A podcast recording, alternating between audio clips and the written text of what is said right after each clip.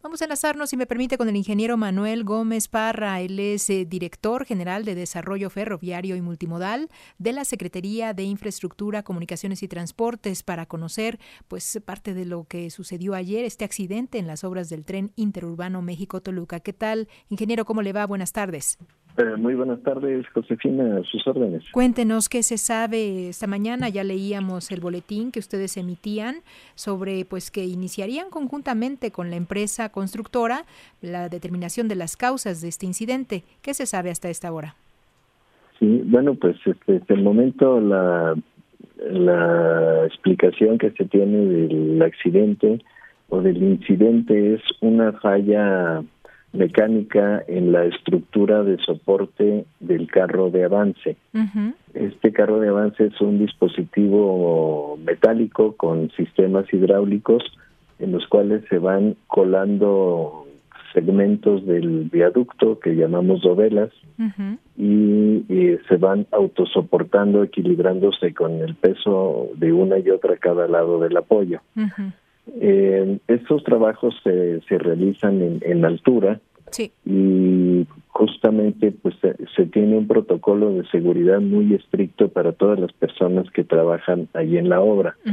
Existe una comisión de seguridad y salud que diariamente antes de subir a trabajar los equipos eh, imparten una plática de seguridad y eh, checan físicamente a todas las personas para saber que que estén en condiciones y que pues, no hayan consumido ningún tipo de enervante o alcohol y que traigan este su equipo de seguridad debidamente colocado. De otra manera no pueden ingresar al sitio de la obra. Eso, pero algo pasó, ¿no? Porque pues sí se cayeron y bueno, esta, esta altura pues es de más de 10 metros.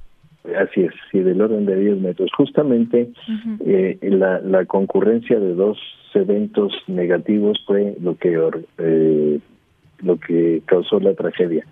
eh, las personas que suben a trabajar tienen que, que amarrar su arnés o anclar su arnés a, un cable de vida que tienen todas las obras que se trabajan en, en altura, de acuerdo a lo que marca la norma NOM 009 de la Secretaría del Trabajo. Sí.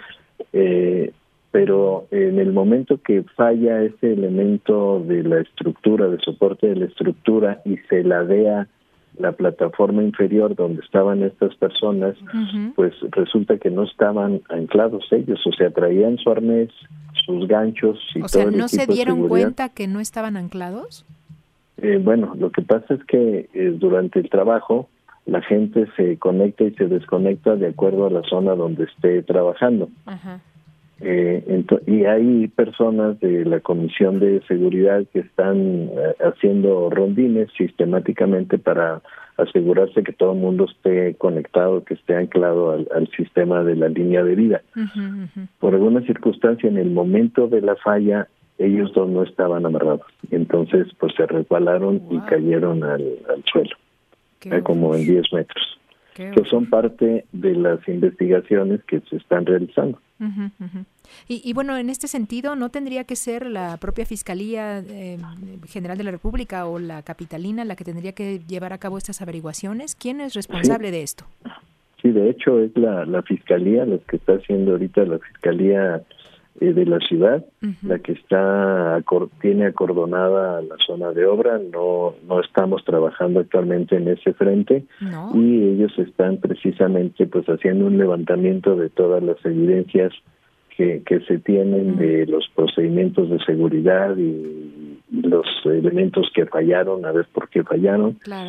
Y, y este, ellos están trabajando. Nosotros, por este lado, pues estamos eh, pues reforzando primero todas las medidas de seguridad en los otros frentes y muy pendientes de la atención de, de Daniel Sánchez, que es la persona que resultó lesionada, que va evolucionando muy bien en el hospital Hospital ABC.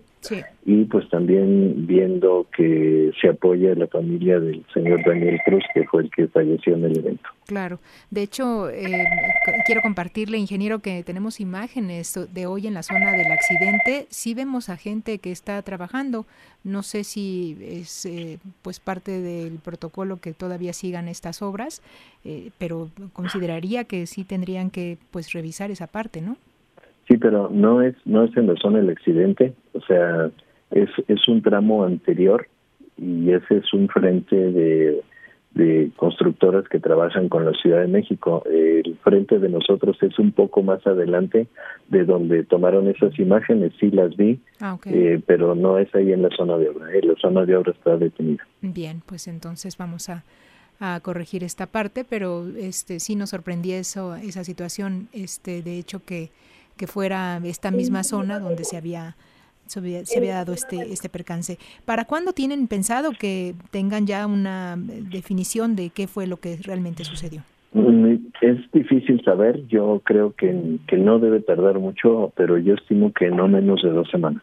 Eso es. Bueno, pues si nos permite, seguiremos en contacto con usted. Con todo gusto estoy para servirles. Muchísimas gracias. Es el ingeniero. Hasta luego. Buenas, tardes. Es el ingeniero Manuel Gómez Parra, director general de Desarrollo Ferroviario y Multimodal de la Secretaría de Infraestructura, Comunicaciones y Transportes. Ya lo escuchó. Es parte de lo que están ellos averiguando conjuntamente con la empresa constructora.